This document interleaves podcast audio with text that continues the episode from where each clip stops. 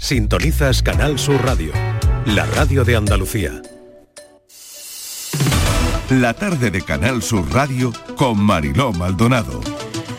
Y seguimos un poquito más con Andalucía Pregunta. Ya saben que acabamos a las 4, pero hoy alargamos este espacio porque nos entró una llamada que nos ha dejado un poquito inquietos, que es la historia de María Elisa y lo que ella dice eh, estar sufriendo eh, con tres denuncias que ella ha puesto a la policía, con una persona que hace obras después de que ella tuviese una caída y un problema grave. Eh, bueno, nos ha contado toda su situación y Rafa, quería que contestaras o quería que vertieras un poquito de luz en este caso y a ver qué se puede hacer. María Elisa, sigue usted ahí, ¿verdad? Sí, estoy Muy bien, muy bien. Está también Rafael del Olmo. Pues estamos todos y Estíbaliz Martínez. Venga, vamos. Sí. Bueno, es un tema, yo creo que de estricto orden penal. Es decir, aquí, aunque la comunidad de propietarios pueda intervenir y pueda mediar y pueda exigir al, propietario, al arrendatario de la vivienda que está causando la molestia al, otro propietario, y hay un procedimiento que al que nos hemos referido en muchas ocasiones, que es la acción de cesación. Pero sin embargo, yo creo que el tratamiento que tiene que tener es efectivamente el que la señora, el que la oyente ha puesto en marcha, es decir, la denuncia la persecución penal de, esta, de este desaguisado, de esta circunstancia inadmisible que le impide su normal desarrollo y su normal convivencia con el resto de sus vecinos y que bueno que la justicia tome las medidas que sean necesarias. No sé si cabe una querella criminal contra estas personas que están eh, inquietándola de la manera tan importante en que la están inquietando, pero bueno, si no, pues que, la justicia penal mm, se ejercite en la medida de las necesidades de nuestra oyente.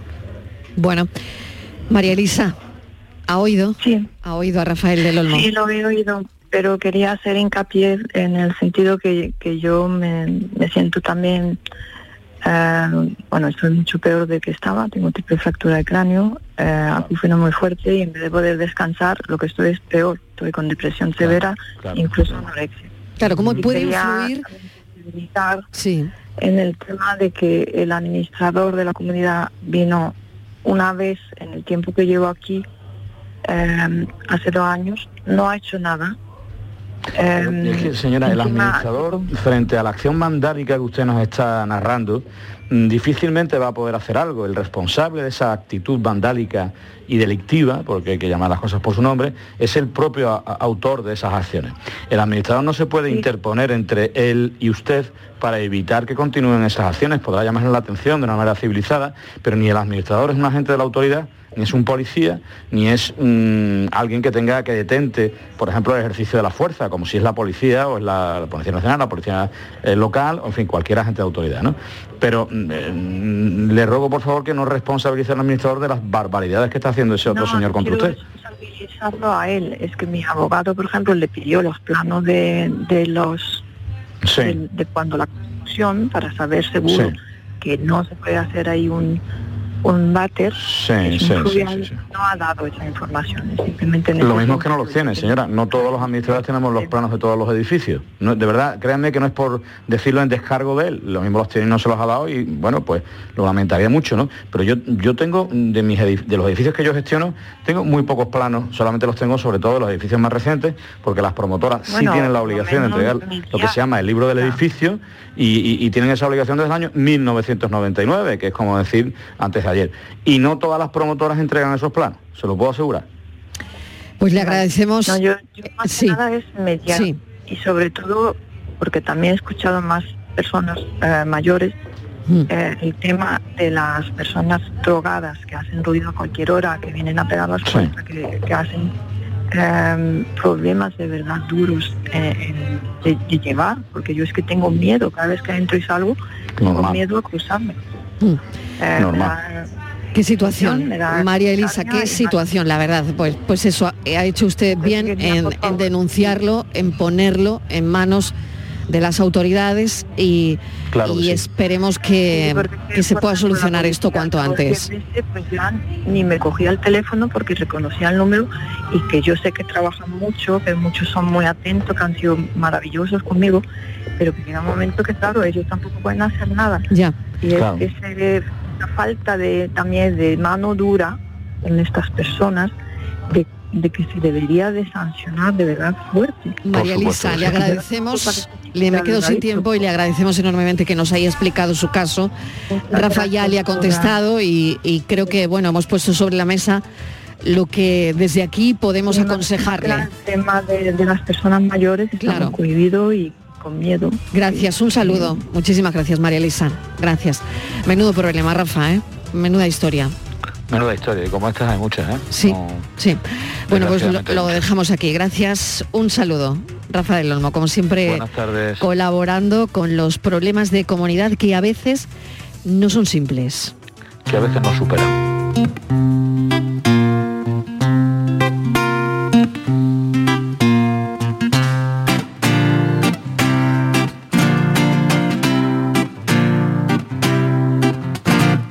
Después de varios años recogiendo los frutos del planeta cuatro manos, por fin se te amontonan los veranos y está el agüita fresca siempre hirviendo.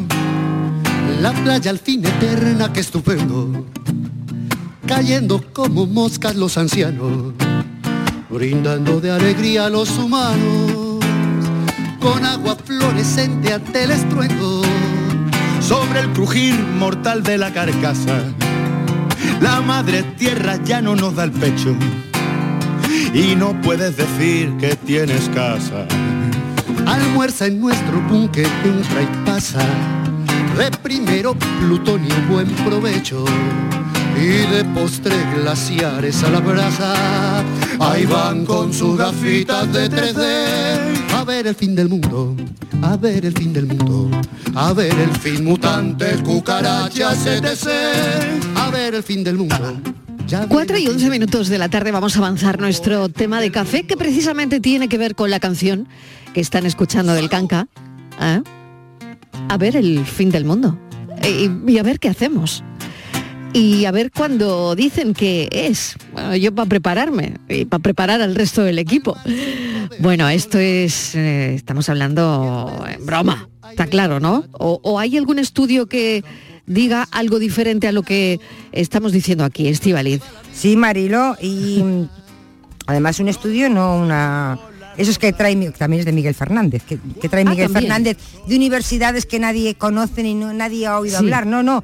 Esta es un estudio de Harvard que ya conocemos el prestigio de Harvard, y además de un, de un científico, Mariló, eh, también con prestigio. un estudio hoy también. Bueno, es que es un trabajo que ha hecho un científico de Harvard, un científico, ¿eh? que está publicado en revista científica y que Mariló, nada más y nada menos que este hombre ha hecho un montón de cálculos y ha puesto fecha al fin del mundo. Bueno, pero esto lo ha hecho mucha gente antes. No, pero de esta manera no. Ah, de esta manera no. claro, la gente lo ha hecho diferente de poner fecha al fin del mundo. Claro, ah. Marilo, lo ha hecho con cálculos matemáticos. ¿eh? Bueno, bueno, bueno. Dice que ha dado además la fecha eso exacta. Va a captar, eso va a captar un poquito más mi atención. ¿Cuál? El que haya sido el que haya hecho cálculos matemáticos para decidir una fecha. Sí. Dice, vamos a dejar la fecha para el final dice que, mm, Pero que no va a ser en serio. Esto hay que tomárselo en serio. Ah yo me lo he tomado muy en serio. ¿eh? esto, ah, esto Marilo yo lo he leído en periódicos de tirada nacional serios ¿eh? no esto no es ninguna cosa y, eso hace que te lo tomes en serio. Hombre pues y donde aparece publicado en la revista Science Marilo Marilo ah, o sea, no es cualquier cosa es que no es cualquier cosa, ¿eh? Sí, sí, no, no, no yo no quiero ser negacionista del fin del mundo. No, no, ahí no lo publica nadie. Hombre, Dios me libre de ser negacionista del fin del mundo. No, no. Bueno, pues él dice además, pues, ha hecho pues muchos, él ha hecho muchos cálculos, ¿vale? Yo no sé qué cálculos ha hecho, matemáticos. Yo como no sé sumar casi, pues no sé pero cálculos matemáticos. Yo creo que esto no tiene fundamento científico ni lógico de pues, entrada, pues sí, dice que no, que el fin del mundo no va a ser, que pensamos que va a ser apocalíptico como las películas, que el mundo va a desaparecer. Sí. No. Tampoco, una pandemia, que hablan de pandemia, ¿sabes? Dicen, no, va a venir otra pandemia como la que hemos vivido, ya como hemos vivido una, ya pensamos que van a venir, esto va a ser como la gripe, que cada año va a haber una. Tampoco va a ser por una pandemia. ¿Entonces? Sino el ser humano, nosotros mismos nos vamos a destruir va a ser el culpable. Yo desde lo de 2012 ya no me creo nada de esto. y además la fecha que han dado a mí me viene fatal. Bueno, es que ahí vamos, Marilón. Es que el problema, que el fin del mundo, según este científico de prestigio de Harvard, que el nombre no lo he traído porque para qué, si total no le conocemos, se nos va a olvidar. Em, dice que va a ser 13 de noviembre del 2026, vamos, que el 2026 está ya a la vuelta a la esquina. Y entonces estábamos aquí nosotras tres diciendo el 13 de diciembre, ¿y esto en qué día de la semana cae, Marilo? pues cae noviembre. De noviembre, un viernes. Marilo. Malísimo. Sí, malísimo. me viene fatal, me viene fatal. Fatal. Vamos Me a ver, viene muy mal. ¿cómo Me se va a acabar mal, el mal. mundo un viernes? Se tendría que acabar Tan desgraciado vamos a ser, Mariló, de trabajar de lunes a jueves y cuando llega el fin de semana vais a caer- se acaba el mundo. ¿Y tú? Es que, es que, me es viene que, fatal. Es que, Hasta para eso tenemos es que mala para eso suerte. vamos a tener mala suerte. Hombre, no podía ser un lunes. A mí- Y ya hemos, hemos celebrado el fin de semana. A mí no me viene bien. A mí esos cálculos no, no me cuadran, ¿no? Porque A tú has ver, hecho venga, cálculos. Claudia, ¿por qué no te cuadran esos cálculos? A ver. Porque no, por lo que te decía antes, que no me viene bien ese día y que desde los de 2012, como te he dicho antes, que se le dio tantísimo Hombre, que hay que bombo, ponerlo en la tantísimo agenda. bombo. Pero mm, mira. Bueno, yo lo tengo en la agenda ya subrayado, Mira. pero, pero no. Mira, verás, es que ese día nos viene muy mal. Estamos ya casi en vísperas del maravilloso puente de, de diciembre, Hombre, que es un ¿hay un puente, puente muy además? gustoso. Hombre, Hombre, luego vienen las navidades, que cogemos nuestras vacaciones. Claro. Hombre. No lo podían Hay dejar para. libres No lo pueden dejar para enero. Para la cuesta. cuesta. Hombre, sería mejor, si tenemos que buscar un momento, pues yo Hombre, sé, pues sería mejor para enero, ¿no? Si dicen que eso- el humano es el culpable, digo, pues ya que vamos a ser los culpables, vamos a ponerle en una fecha que nos venga bien a todos, ¿no? Para fin de año, para terminar el año, pues... pues Hombre, no, terminar que el mundo, ¿no? Para terminar el año, terminar el año todo. bien, ¿no? ¿No te parece? Terminamos A mí lo del viernes Sí. no me gusta nada, lo del 13 de noviembre, Sí. a mí 13 me da igual. Pero Sí. noviembre, no, yo no lo veo, yo esa fecha no, no la veo ahí. Y fíjate te tú, interesa, es de que te- momento, vale. imagínate, dices un viernes, ¿y ahora qué haces esa semana? ¿Te vas a trabajar? ¿Qué haces esta semana? Pero una No fecha sé. bonita, O te ¿eh? pide, o te pide No, la semana de asuntos Por propios. eso digo yo, esa semana, esa semana vas a ir al trabajo, tú dices, acaba el viernes 13. Hombre, yo me pediría todos los asuntos propios que tuviese Hombre, tienes por ejemplo, Marilo, la mitad del mes, como el- la mitad del sueldo Sí. todavía por gastar. ¿Qué haces? ¿Te lo Sí. gastas? Y si luego no acaba el fin del mundo. Mira, este tipo de cosas son las que ocasionan, llegada la fecha, una histeria colectiva que sí podría dar lugar al fin del mundo. Ah, O sea, fíjate, el mira, mismo, eso, eso me gusta. exactamente, Claudia. la misma predicción de algo, de va a ocurrir tal día, o sea, se pues la gente se altera. porque, porque Pues ya lo ha Exactamente. dicho. porque la gente se acelera. Si ha ¿no? dicho que el ser humano va a ser el culpable, si lo dice el científico. Claro, pues tú estás diciendo, va a pasar esto, la gente cree que va a pasar eso Y y, entonces pasa. Ah, Por histeria. Bueno, Bueno, pues este estudio es cierto, y la Martínez tiene toda la razón, lo ha publicado la revista Science, e indica eh, que el fin del mundo no va a ser un evento apocalíptico, o, ni de pandemia, ni nada de eso, sino que el ser humano será, será el culpable. Pero claro, yo, yo tampoco veo aquí un gran titular, la verdad. No sé si mm, os vais a echar encima, pero eh, es que mm, ya nos lo vienen diciendo desde hace años. Hombre, pero la no noticia, la noticia es que, viene de una institución no académica y de un científico. fuente- Claro, depende si te lo dice o te dice uno que yo qué sé, que ha soñado que iba y te lo cuenta.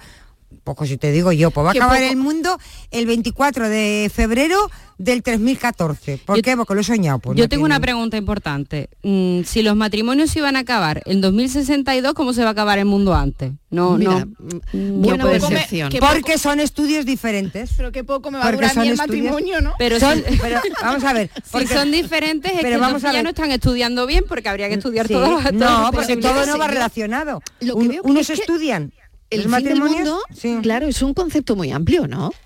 ¿No lo veis como un concepto muy amplio, el fin del mundo? Marilo, el fin del A mundo. lo largo de- del mundo ha habido ¿Sabes qué quiere decir? creencias a lo largo de la historia. Y, y yo no sé dónde está esa base científica para calcularlo. ¿Qué quiere decir el fin del esa- mundo, Esa, base matemática. Claro, ¿qué quiere decir? Pues hasta Es aquí hemos llegado, Mari Carmen, que diría Borja.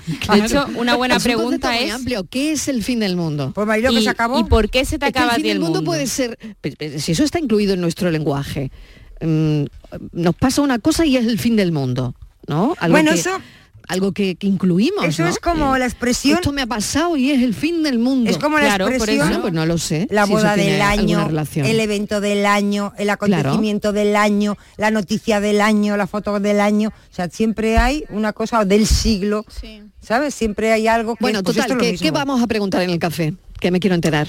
que qué les parece a la gente que sea un viernes cuando llegue el fin del mundo, si les si es mala suerte O sea, o ¿qué, no. ¿qué harías y qué día pondrías, y- no? y qué- y claro, ¿O y- qué día te interesa? ¿a qué, día te interesa? Pa- vamos a hablar con el científico este a ver que si puede cambiarlo, ya que vamos no a ser nosotros los humanos, los culpables, pues vamos a Encima poner que caiga un vamos viernes ponerle 13 también fecha. mala suerte. ¿eh? Ya Sí. Con lo bonito Y- que es el 13. Y luego Marilo, y si eh, supongamos que esto fuera verdad un viernes, ¿tú qué haces esa semana? Vale. ¿Te va a O gastar sea, que la le mitad vamos a preguntar sueldo? a los oyentes tema de conversación ¿Qué el fin del harías? mundo. Sabiendo Bueno, que el viernes te van a decir, hasta aquí. Maripili, ¿qué haces ahora esta semana? Incluso podemos preguntar qué es lo que te hace a ti que se te acabe a ti el mundo. O sea, de Claro, esas veces claro, que comentabas porque- antes de, exactamente. de, Uy, me ha pasado esto y se, y se es el fin acaba del mundo. Exacto. Mi niño ha suspendido matemáticas, el fin, del mundo, ¿no? O hoy no he encontrado mm, pues la blusita, la blusita Sí. que he El visto en internet y el fin del mundo. Esto es el fin del ¿no? mundo. Claro, ¿cuándo, cuándo, eh, en qué situaciones para Claro. ti es Se- el fin del mundo? Te han quemado los macarrones media hora antes de la mundo. que lleguen. El y fin dice, del mundo. esto es el fin del mundo y no come nadie. 670 94 30 15 670 940 200 y ahora llega Francis.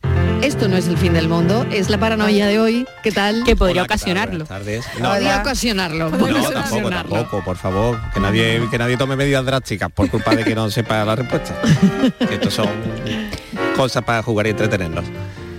Bueno, pues hoy creo que es muy fácil y yo creo que no merece la pena ni dar ninguna pista. Pero, Oh. a ver, a vuestro juicio lo someto. Venga, dice así. Venga. Dos compañeras van al compás con los pies delante y los ojos detrás.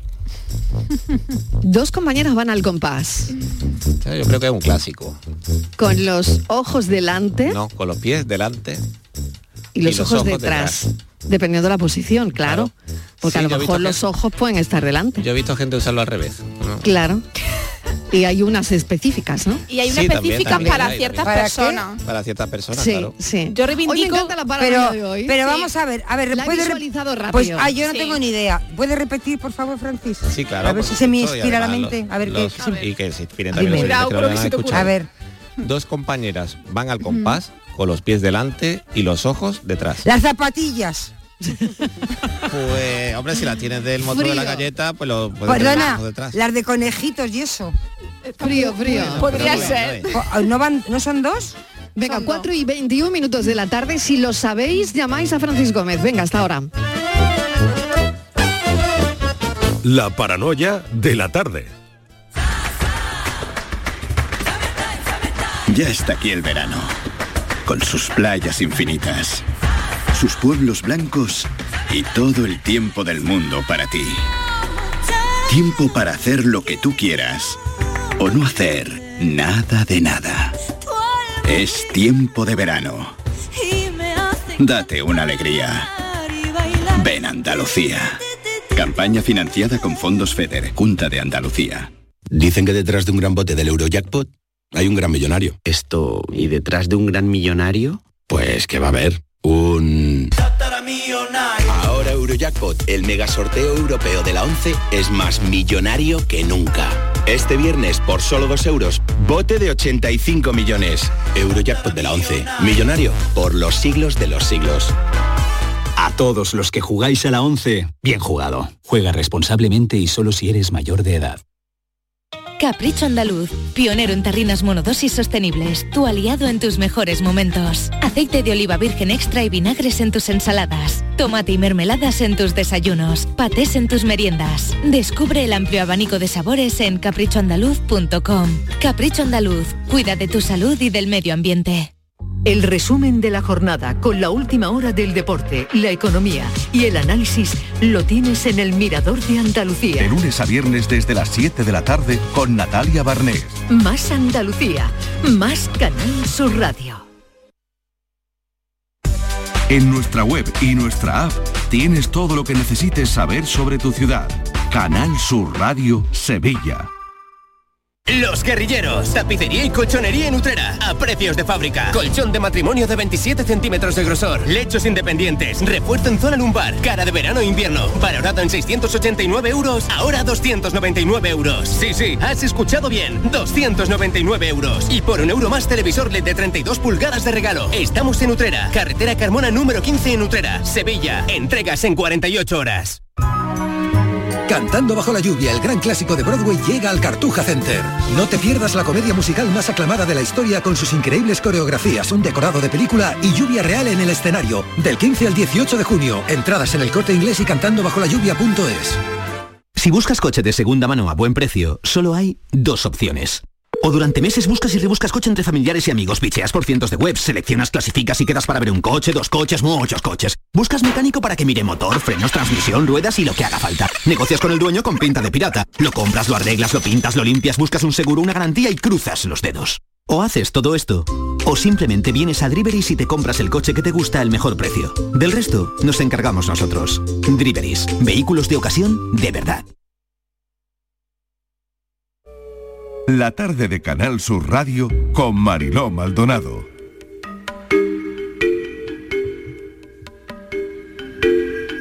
Cuatro y 25 de la tarde, vamos con la tarde en tu búsqueda. Como ya saben, cada miércoles nos ocupamos de los desaparecidos de este país. Con Patricia Torres. Patricia, bienvenida. Hola Marilo, ¿qué tal? Buenas tardes. Los huesos hallados en el Pozo de Manzanares son de Jesús González Borrajo, el empresario desaparecido en 2019. ¿Qué sabemos de este caso, Patri? Sí, pues eh, esos restos hallados este martes en ese pozo eh, en Ciudad Real corresponde a ese empresario Jesús María González, desaparecido en la localidad desde junio del año 2019 y así lo ha confirmado la subdelegada del Gobierno en Ciudad Real. Las pruebas ADN que se han practicado a los restos óseos, eh, posiblemente un número, hallados en el pozo, han confirmado que se trata de González Borrajo, que viajó a Manzanares desde Vitoria para vender dos vehículos de lujo. Los agentes iniciaron la búsqueda el pasado miércoles a primera ahora como continuación del hallazgo en marzo del año eh, pasado un cadáver en el interior de un pozo, en este caso el del empresario Juan Miguel Isla, de 58 años y desaparecido en el año 2022. Hace tres meses, Marilo, fueron detenidas dos personas presuntamente implicadas en este crimen, ambos vecinos de la zona, Antonio Cava y Gaspar Rivera, que ingresaron en prisión por estos hechos y los dos se encontraban presentes en el registro del pasado miércoles. La confesión del segundo de esos detenidos ha conllevado esa nueva inspección por parte de agentes en la Unidad Central Operativa de la UCO y de la Comandancia de Ciudad Real bajo la dirección del Juzgado de Instrucción número 2 de Manzanares. Jesús María González fue visto por última vez en dicho municipio el 19 de junio del año 2019 tras supuestamente haber realizado una transacción comercial por la venta de un coche la que presuntamente me dio Antonio Cava. Antonio Cava, que es el principal sospechoso, se encuentra en este momento en prisión acusado de matar el verano pasado a otro empresario, a Juan Miguel Isla, presuntamente con la intención de quedarse con los 50.000 euros de la venta de una finca. En marzo, la Guardia Civil recuperó el cadáver en un pozo y detuvo también a ese otro vecino que acabó Mariló confesando su Mm. participación en este crimen. Así que hemos resuelto el caso. otro caso, Mariló. Desde luego, caso resuelto y tremendo al mismo tiempo. Bueno, hoy abordamos en este espacio una desaparición de carácter vulnerable. Una persona joven de 33 años que lleva desaparecido desde el lunes en Dos Hermanas en Sevilla. ¿Qué sabemos de este caso? Pues Mariló, esa persona desaparece pues el pasado domingo en Dos Hermanas, eh, en el Hospital Nuestra Señora de Valme en Dos Hermanas. La ONG Equipo de Respuesta Inmediata en Catástrofes de Andalucía y SOS Desaparecidos eh, han pedido la colaboración ciudadana para encontrar a Miguel Ángel Santos Ortiz, desaparecido el 5 de junio, tiene 33 años, pesa 80 kilos y mide unos 70, de pelo rubio oscuro rizado, con un moño recogido y corto por los lados, eh, tiene barba poblada y ojos verdes. Miguel Ángel estaba ingresado en el hospital Nuestra Señora de Valme en Dos Hermanas y cuando su familia acudió a verle había desaparecido. En principio parece que, que va vestido Mariló con, con pijama con el que estaba ingresado en este hospital, no lleva documentación, pero sí su teléfono móvil que está apagado. La familia de Miguel Ángel Ortiz está desesperada y pide, Mariló, la colaboración ciudadana. Y por eso están en el programa. Carlos es el hermano de Miguel Ángel. Carlos, bienvenido. ¿Cómo estáis? Bueno, la verdad que estamos un poquito mal. Mm. ¿Sabes? Porque Bueno, me imagino cuál es la situación, aunque es muy difícil imaginarse el, dolor que estáis sintiendo y, la angustia, ¿no? Que es, desde luego, dos cosas que, que nos cuentan las personas que pasan por este programa. Bueno, ¿qué sabemos de, de la investigación? ¿Por dónde se está buscando a tu hermano, Carlos? en principio nosotros estamos haciendo una búsqueda por desde la zona cero hasta donde fue visto por última vez y a partir de ahí parece que solo ha tragado la tierra, es algo súper, súper extraño. No ha sido visto en ninguna parte más, en más ningún sitio. en, nada, en y pues estamos buscando por todo, toda la zona de Bellavista, los campos, la- eh, mm, eh, en viviendas que están en ruinas, entrando dentro de ellas por todos lados, vamos, no sé, por el canal, por al lado de la vida, de la vía hacia dos hermanas y de dos hermanas hacia Bellavista, eh, la carretera de, de la romería de Barme para adelante, para atrás igualmente, de, de un pueblo a otro. Mm, Yo creo que no sabemos dónde más podemos mirar, Ah, se lo ha tragado la tierra. Es algo súper, súper extraño. Carlos, ¿Quién- quién- Y- sí, yo quería preguntarle nada más que quién tiene la última pista, porque parece que hay una vecina de Bellavista, ¿no? Que graba un vídeo o, o- Sí, o algo así. hay una ¿no? No sé. vecina que- Sí, Carlos, que no sé qué sabéis de esto. Nosotros estábamos preguntando por el, por el pueblo de Bellavista a las personas si habían visto a mi hermano y un señor estaba en un bar y dije, "Eh, eh, ha estado en mi casa, ha estado en mi casa y dice, espérate un momento y que ahora viene mi hija te enseña el vídeo. Nos enseñó un vídeo que es el que tenemos, eh, efectivamente es él y, y- y a partir de ahí este señor nos explicó dónde por, por dónde estaba y por dónde se, se- se bajó él y salió corriendo y a partir de ahí nada más. Sí, nada más. Él fue hasta el fondo que está la, la vía del tren y la estación pero ni en- no ni en Renfe ni ningún estamos estado preguntando pero no, no nos dan tampoco opción de decir pues mira la podemos ver las cámaras ese tipo de cosas no, no, no nos dejan verlas ni nada de eso Carlos, ¿cómo te enteras de la desaparición de, de tu hermano Miguel Ángel y cómo se encontraba anímicamente él? Eh, hombre, estaba desanimadillo y estaba, él estaba conmigo en mi casa eh, la última semana que volvió de, estaba trabajando en Ibiza, eh, pintando hoteles por cuenta. Y él, ya te digo, una persona la más normal del mundo entero, eh, vamos, eh, era improbable que mi hermano hiciera eso. Y, y él y él pues parecía que estaba en mi casa y, y él me dijo Carlos estoy con ansiedad con ansiedad y, y- y tuvo un comportamiento así raro y, llamé a mi madre para que hablara con él y me dijo yo llámame con mamá y así sucesivamente con mi madre y después con mis hermanos también tuvo varios comportamientos un poco extraños fuera de lo normal y, y decidí y él notaba como que tenía ansiedad y como que estaba asustado. De repente pero de repente vamos así porque sí ya está. Y y, eh, y- y lo llevamos al hospital y nos dijeron pues mira aquí tenemos un protocolo tiene que estar aquí 24 horas en observación. Bueno de acuerdo. Eh, nos dijeron que no podíamos estar con él y ahí fue la última vez que yo ya lo vi. Y al día siguiente a las 9 de la mañana cuando fuimos a, de visita a la hora de visita ya nos encontrábamos. De hecho de hecho no se habían enterado de que se había ido hasta que no se lo dimos nosotros. Y a partir de ese momento, claro, a partir, de ese momento, pues mm, empieza la búsqueda, ¿no? Sí, yo nosotros empezamos directamente a buscar y seguidamente no- nos vimos con un poco después eh, a esto de mediodía, a las 2, a las 3 por ahí, nos, encontramos a este vecino que nos dijo la situación, la última que sabemos de él. Y Carlos, nadie lo ve irse del hospital, no hay ningún ningún testigo, no hay, no lo sé. ¿Qué os ha dicho el hospital?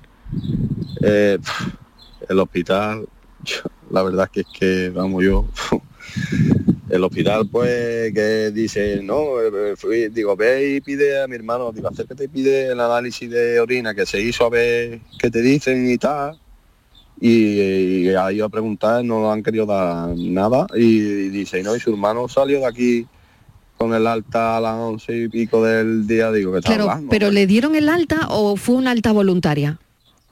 No, no, él eh, supuestamente Le dieron el alta. Supuestamente, no, no, no, supuestamente se ha Y se ido. escapó antes de eso. Mm. el camino, se ha ido, se ha escapado. y Antes del alta, antes del alta él Ah, se va del sí. hospital, ¿no? Sí, sí, eh, la información que me da en el hospital pues es la que te he comentado. Claro, él se va del hospital, antes de que le den el alta, no pide una alta voluntaria ni nada, sino directamente se va, ¿no? Claro. Me imagino. Ayer, ayer eh, hablando Eh, con tu, con tu hermano. luego, cuando estaba hablando con nosotros por teléfono, sí. eh, Miguel, ¿qué tal? Y yo, ven por mí, ven por mí. Y yo, Miguel, tienes que estar ahí. Y, y ese era el comportamiento que tenía. No quería estar ahí y ¿por qué no? ¿Sabes? Claro, en esas Miguel. 24 horas el familiar no, no está ahí porque él está en observación, normalmente, ¿no? Claro, no, no estaba- estabais, o sea, nosotros no estabais en el hospital vosotros, ¿no? tarde, eh, el, a sábado. O sea, el sábado a las 6 de la Sí, tarde sí. lo dejamos porque tenía, cuando estuvimos en el hospital, tuvo allí una, una crisis Sí. y, y- y yo estaba allí controlándolo, mi ya vamos, me tenía súper preocupado. Claro. y, y estuve al lado de él hasta que hasta que lo vi por última vez entrando en la en observación. observación. Exactamente. Cuando, eh, claro, cuando entra él en observación, imagino que después, antes del alta, se informa a los familiares, pero parece que esto no, no da tiempo porque él se va antes, ¿no? Claro, eh, Claro. o sea, eh, se- pasó la noche, supuestamente, según el guardia que, que le preguntamos por mi hermano, dice, pues si se ha ido creo que a- a las 7 de la mañana. Y nosotros pues ya con la indignación, oye, pero que se ha ido mi hermano y no nos llamáis ni nada. Ahí, bueno, tenemos esa última pista que decía, eh, que explicaba Carlos, pero también eh, ayer hablando con tu hermana Carmen, eh, me comentaba que en Sí. redes sociales también hay gente que, que escribe dando pistas. por ejemplo, a mí me mandó una captura Sí. de pantalla en Facebook de, de una chica que decía que, que lo vio en el Prado de San Sebastián, que se montó un muchacho con ropa de hospital y encima llevaba un EPI transparente en el Tusán eh, número uno, pegando voces y diciendo que Dios os que Dios mira sus corazones y se bajó dos paradas más adelante. El chofe Sí, iba a llamar a la policía, no Carlos, pero al final alguien le pagó, eh, al parecer todo parece indicar que puede ser tu hermano. Eso, por lo visto, nosotros, vamos, pues nosotros con el de esa pista, pues eh, lo que hicimos es acudir a ella. Y, y nosotros pues no hemos visto nada. Ca- Cada cosa que hemos oído, pues la verdad que nos hemos interesado, o sea, lo que sea. Normal, normal, claro que sí, claro que sí. Sobre todo porque necesita precisa medicación de tu hermano y, y es, eh, está considerado de carácter vulnerable. Totalmente. Y además eh, hubo ahí algo que, mm, Carlos, parece que le pasa a él, ¿no? Que mm, no, no termina de asimilar la, la muerte de, de tu padre. El- eh, tu Pu- padre fallece de un infarto, ¿no? Y parece que eso le afecta muchísimo a él. Y, y a partir de ahí, pues él, él sigue. Sí, estaba, ¿verdad? Sigue afectado esto, bastante ¿no? afectados y, y a lo mejor pues, él quizás, bueno, yo lo he pasado también muy malamente con lo de mi padre, claro, por supuesto. Tu padre muere de repente de un infarto eh, con él, Sí. con él, además. Con él, estaba con él, estaba con él, estaban ayudándolo, echando la mano, era, mi padre era una persona que, que no se podía estar quieta cuando debería haberlo estado. Y, a las 3 de la tarde ahí como dos burros, pues, pues sucedió el tema y, y la criatura pues a lo mejor está bastante afectado. Claro, no asimila esto, ¿no? En cualquier caso, bueno, la situación es muy complicada, ahora mismo, difícil, y no sé por dónde se está canalizando ahora mismo la búsqueda, Carlos. ¿Por dónde estáis buscando ahora mismo? Nosotros estamos ahora mismo por la zona de, terrenos que están justo detrás de la vía del tren de Bellavista, por la estación, y ahora mismo pues estamos preguntando hasta, eh, es que vamos, nosotros hemos mirado desde dentro de contenedores hasta cualquier cosa, cualquier sitio, cualquier rincón, eh, por toda la zona esta, y estamos pensando pues, quizás ya salir más fuera, porque llevamos tres o cuatro días, porque es que tampoco pensábamos que saliera es que estamos pensando que ha podido suceder algo extraño, porque es que, que desaparezca así de repente y ya está. Una cosa, ¿él iba con el pijama del hospital o se, o se puso su ropa? Él cuando fue grabado llevaba el, el pijama del hospital. Ujú. O sea, es que es muy raro porque cualquier persona que la vea así por la calle pues, puede avisar Claro. a, a emergencia y decir, oye, comunicar, oye, aquí hay una persona que... Claro, es muy extraño, ¿no? sea- es muy extraño Claro, que nos extraño. encontremos a alguien por la calle que lleve el pijama del hospital y no nos demos cuenta, ¿no? O no demos la voz de, alerta a las fuerzas y cuerpos de seguridad del Estado, ¿no? Y esto eso, podría ocurrir. Con lo claro. sencillo que acercarnos y preguntar si esa Y persona necesita la ayuda. Unos cuantos Exacto. de días Mm. sin parar de buscar. Dos días, si lo 48 vemos, horas, 48 horas hacia ahora mismo, Miguel Ángel. Eh, hace- eh, Miguel Ángel, de- o sea, desde el domingo, desde el domingo, a las 7 de la mañana. Bueno, tres días. Casi, tres días, casi tres días, Carlos, sí, sí, Mm, sí. Muy bien. Eh, est- eh, Patricia, no sé si tienes alguna No, cuestión solamente más. recordar a la gente que si alguna persona ha podido ver a Miguel Ángel, pueden ponerse en contacto con SOP Desaparecidos en los teléfonos 649-952957 o al 617-126909, Marilo. Patricia, descripción. Pues, eh, a ver, Miguel Ángel, tengo aquí toda la, la información. Eh, Miguel Ángel aparece, eh, desaparece en el hospital Nuestra Señora de Valme en Dos Hermanas, Eh, va vestido con, con pijama, ¿no, eh, Carlos? ¿Y algún dato más que podamos aportar? Importante. Eh, va con pijama y él, él verá. Yo lo que observo de él en el vídeo y tal, que está desorientado y, y él está huyendo porque en el vídeo lo que le dice a la señora, dice a la muchacha, lo que le dice, "A- ayúdame, o sea, le están diciendo que se vaya y dice, "Eh, ayúdame, al favor. Y le dice, no, te tienes que ir de aquí. Dice, vale, echarse usted para allá, yo me voy. Y él se fue, ¿sabes? Que ya te digo. Claro, colaboración ciudadana en este caso. No sabemos si nos encontramos una persona así, qué le puede estar pasando. Entonces lo mínimo es preguntar, ¿necesita ayuda? ¿Qué pasa? Llamar a la policía. En fin. Sí, eh, Marilo, da- sí. más datos para la descripción de Miguel Ángel. Tiene 33 Importante. años, pesa 80 kilos, mide 1,70, de pelo rubio oscuro rizado largo, con un moño recogido y corto por los lados. Tiene barba poblada y ojos verdes. 33 años. Se busca a Miguel Ángel Ortiz, que desapareció el domingo. Zona, zona en la que estáis buscando. Eh, Carlos. zona de zona de Bellavista, por los campos y alrededores. Hay mucha hay muchas viviendas abandonadas y muchas casas abandonadas y, y demás. Y lo que son los canales, por los canales, por alrededor de las vías y por todo, no, nada, ni rastro de nada. No. Dos hermanas, Sevilla. Mucha suerte, Carlos, y estaremos muy pendientes. Todo lo que podamos Muchísimas ayudar gracias. es poco. Gracias. Un saludo. Un abrazo, Gracias. Patria. Hasta ahora. A ti un beso.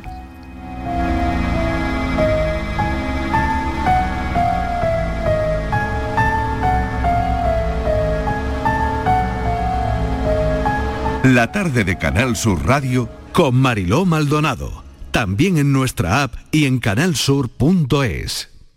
Este viernes, la mañana de Andalucía con Jesús Vigorra te lleva a la sede de la cooperativa COVAP en el Valle de los Pedroches para conocer más de la cooperativa andaluza líder en innovación y calidad de sus productos. La mañana de Andalucía con Jesús Vigorra. Este viernes desde COVAP en el Valle de los Pedroches, Córdoba. Ya está aquí el verano, con sus playas infinitas, sus pueblos blancos y todo el tiempo del mundo para ti. Tiempo para hacer lo que tú quieras o no hacer nada de nada. Es tiempo de verano. Date una alegría. Ven Andalucía. Campaña financiada con fondos FEDER, Junta de Andalucía. Precios de locura en Rapimueble. Sofá Cheslón 249 euros. Dormitorio juvenil solo 389 euros. Aprovecha ofertas de locura y paga en 12 meses sin intereses. Rapimueble, líder en precios y calidad. Más de 200 tiendas en toda España y en rapimueble.com. Escuchas Canal Sur Radio en Sevilla. Queremos seguir dándole alas a tu negocio. Por eso, en Caja Rural del Sur trabajamos día a día para que tu negocio no tenga fronteras. Ponemos a tu disposición expertos en negocio internacional que te darán respuesta inmediata, siempre que lo necesites. Caja Rural del Sur. Formamos parte de ti. Si necesitas un electrodoméstico, ¿por qué pagar de más en grandes superficies? Ven y paga de menos en Tiendas El Golpecito. Tus primeras marcas al mejor precio y una selección de productos con pequeños daños estéticos con descuento adicional y tres años de garantía. Tiendas El Golpecito. Ahorra hasta el 50% en tus electrodomésticos. 954-100-193 y tiendaselgolpecito.es. Soy el río Guadalquivir.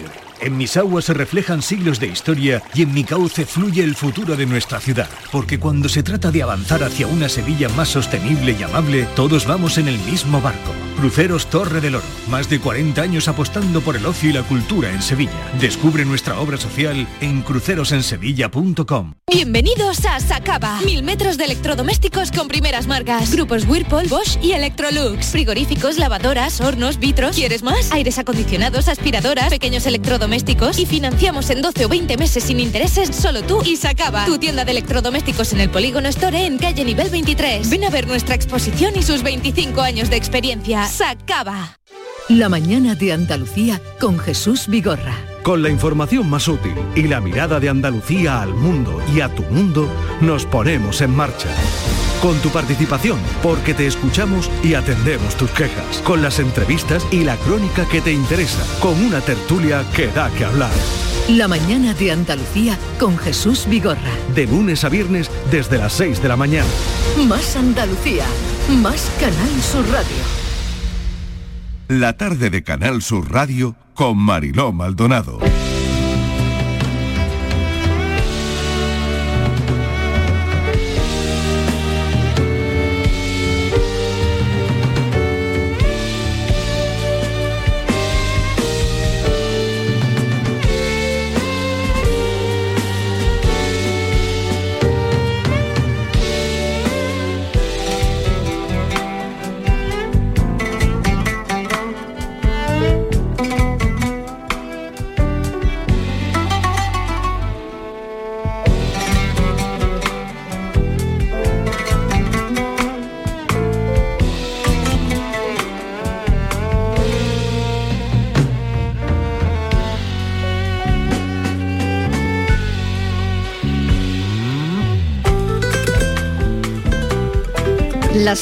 Cuarto de la tarde, qué bien se hablan el jazz y el flamenco, que son dos géneros musicales que tienen raíces profundamente arraigadas en diferentes culturas y tradiciones.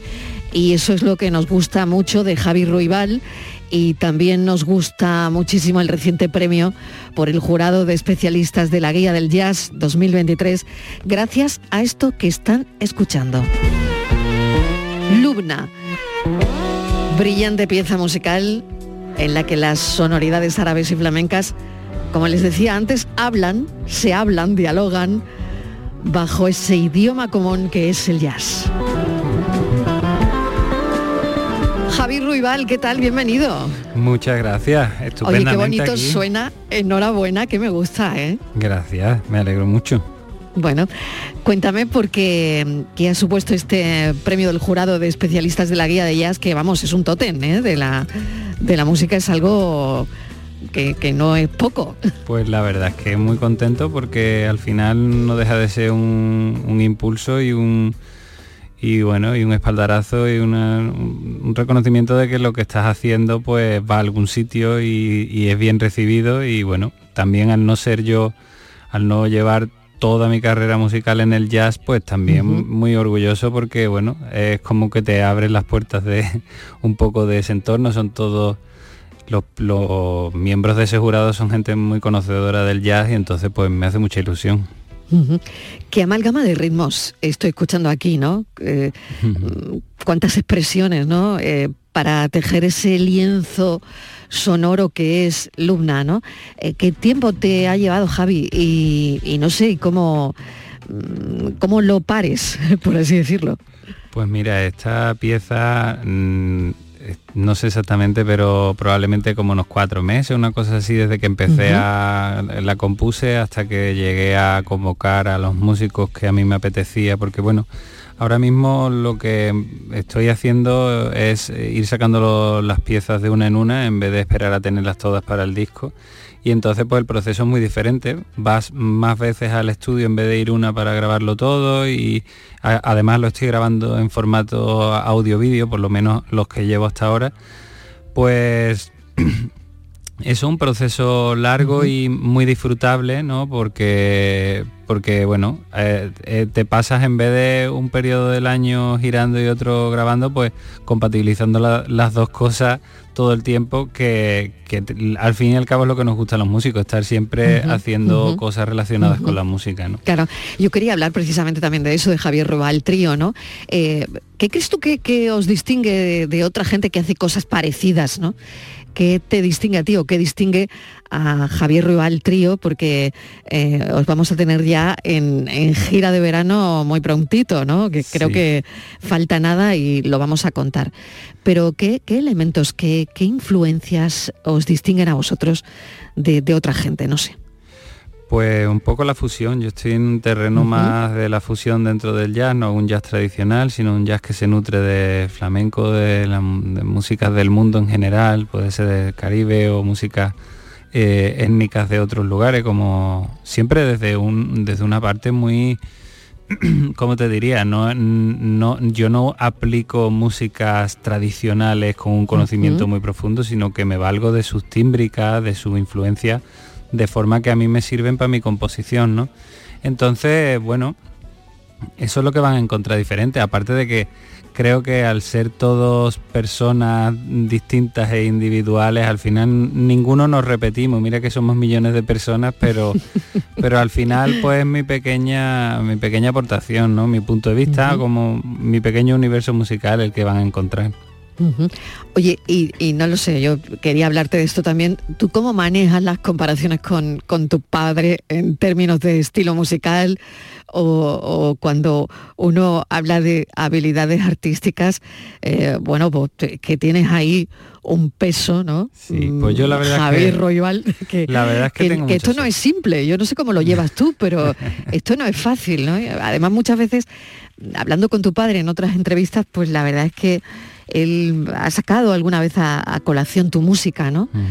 y, pero yo siempre he pensado, ¿y, el niño cómo lo lleva? ¿Y él cómo lo lleva, ¿no? ¿Cómo, ¿Cómo manejas tú todo eso?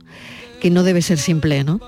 La verdad es que tengo mucha suerte porque a mi padre, aparte de, muy buen artista, por lo menos bajo mi mm. punto de vista, mm, eh, es, una, persona muy querida. Entonces a mí eh, nunca me, me, han... Siempre que me, dicen, hombre, tu padre tal, no sé cuánto, se me refiere a la gente con tanto cariño y tanto respeto a él, que a mí no deja de servirme como enseñanza de que si uno va por la vida con ese talante y con ese con esas buenas formas de estar con la gente y de hacer música, pues te debe de ir bien, independientemente de que él hace canción de autor y yo hago música instrumental, ¿no? Entonces, encantado siempre que sale su nombre por todos lados, porque ya te digo, siempre son buenas palabras y, o buenos recuerdos, o buenas anécdotas, o buenas juergas las que, la que me están contando. bueno, y de alguna manera también has hecho cosas con él, ¿no? Claro, yo llevo trabajando con él desde muy pequeñito. Eh, primero empecé acompañándole en, directo, luego ya empecé a, participar como músico de grabación en sus discos y últimamente también le he producido algunos de sus últimos trabajos. Eh, ¿Cómo es esa dinámica? ¿no? ¿Cómo es la dinámica de trabajar con alguien tan, tan, con tanto nombre, tan cercano a tu familia, ¿no? Eh, no sé, actuar juntos, ¿no? No sé también cómo influye esa relación o esa colaboración en tu propio desarrollo artístico, que me parece muy importante por otro lado, ¿no?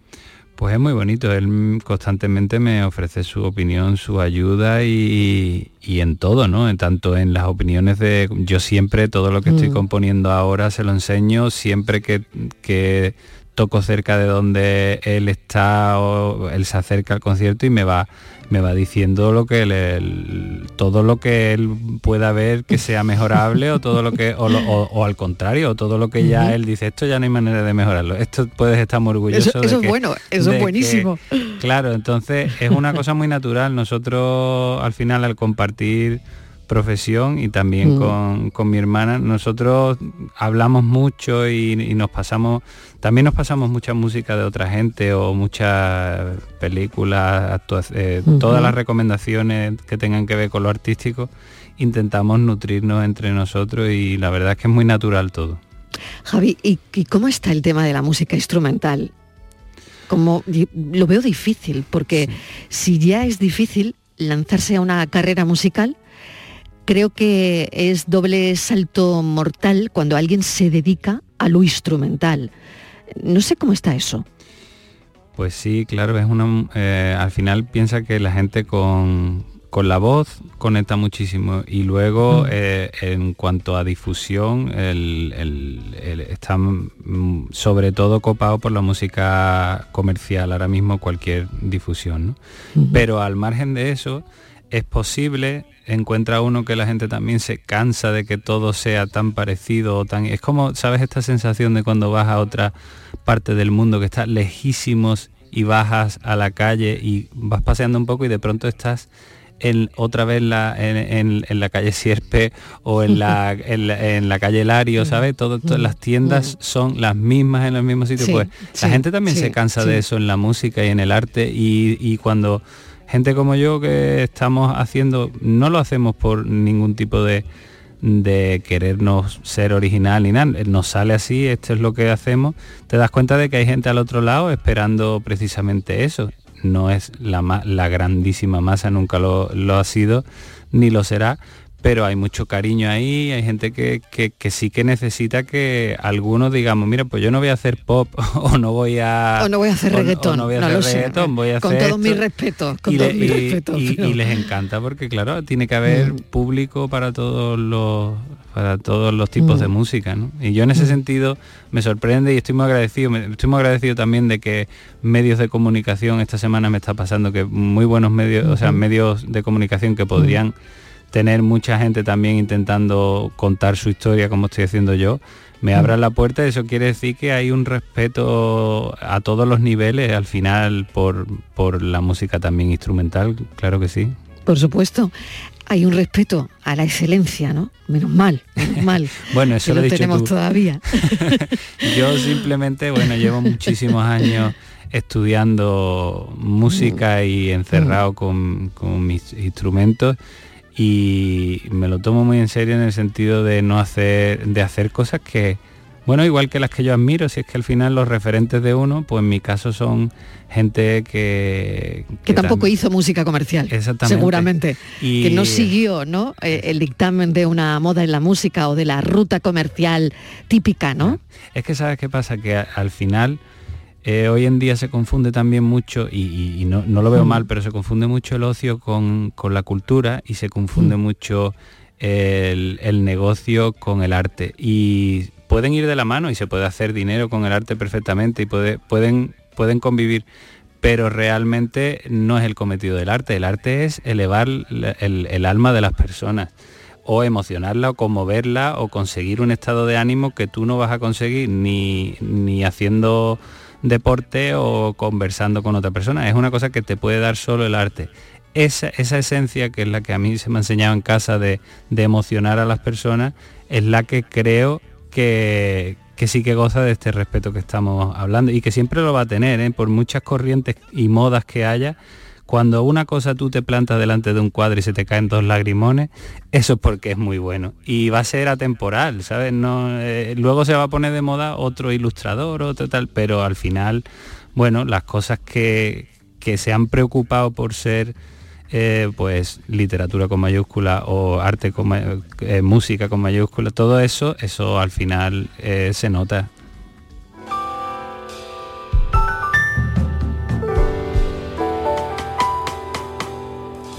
Y él tiene esa capacidad para trascender fronteras, para unir esos sentimientos de los que habla. Javi Ruibal, ¿dónde te vamos a ver? Que hay un concierto, yo creo, en el 8 de junio en Sevilla. Dime dónde que voy a verte. Pues mira, estamos en Ase Jazz, que es una sede de la Asociación de, Jazz de aquí de Sevilla, que han hecho un, lugar precioso. Eh, que ahí se puede acercar todo el que quiera mañana, y tú incluida si, te apetece. Eh, estamos ahí, luego estamos el 17 en Trigueros, en Harina de Otro Costal, y el 23 en el Festival de Jazz de Vejer de la Frontera. No se lo pierdan. Javi Roibal, gracias. Un beso enorme. A ti, un besazo. Adiós.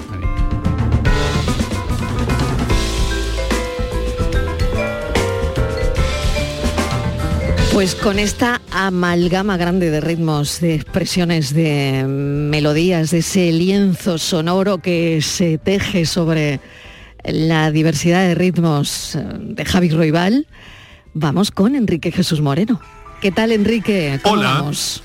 Pues mira, muy bien, eh, muy bien, muy contento y rodeado de, humanidad hoy que vamos a estar en el programa, como sabes, el Día del Donante, y nos van a acompañar en este contexto pues eh, tanto técnicos, eh, quiero decir, profesionales sanitarios implicados en los trasplantes del Reina Sofía, que aprovechando siempre este día desde hace ya la friolera de 21 años, pues dedica toda la semana, toda esta semana, al, donante, ¿no? Y entonces con diversos actos de muy diversa índole, tanto científica como social, eh, todo muy emotivo, desde luego, como venimos escuchando a lo largo del día en los informativos.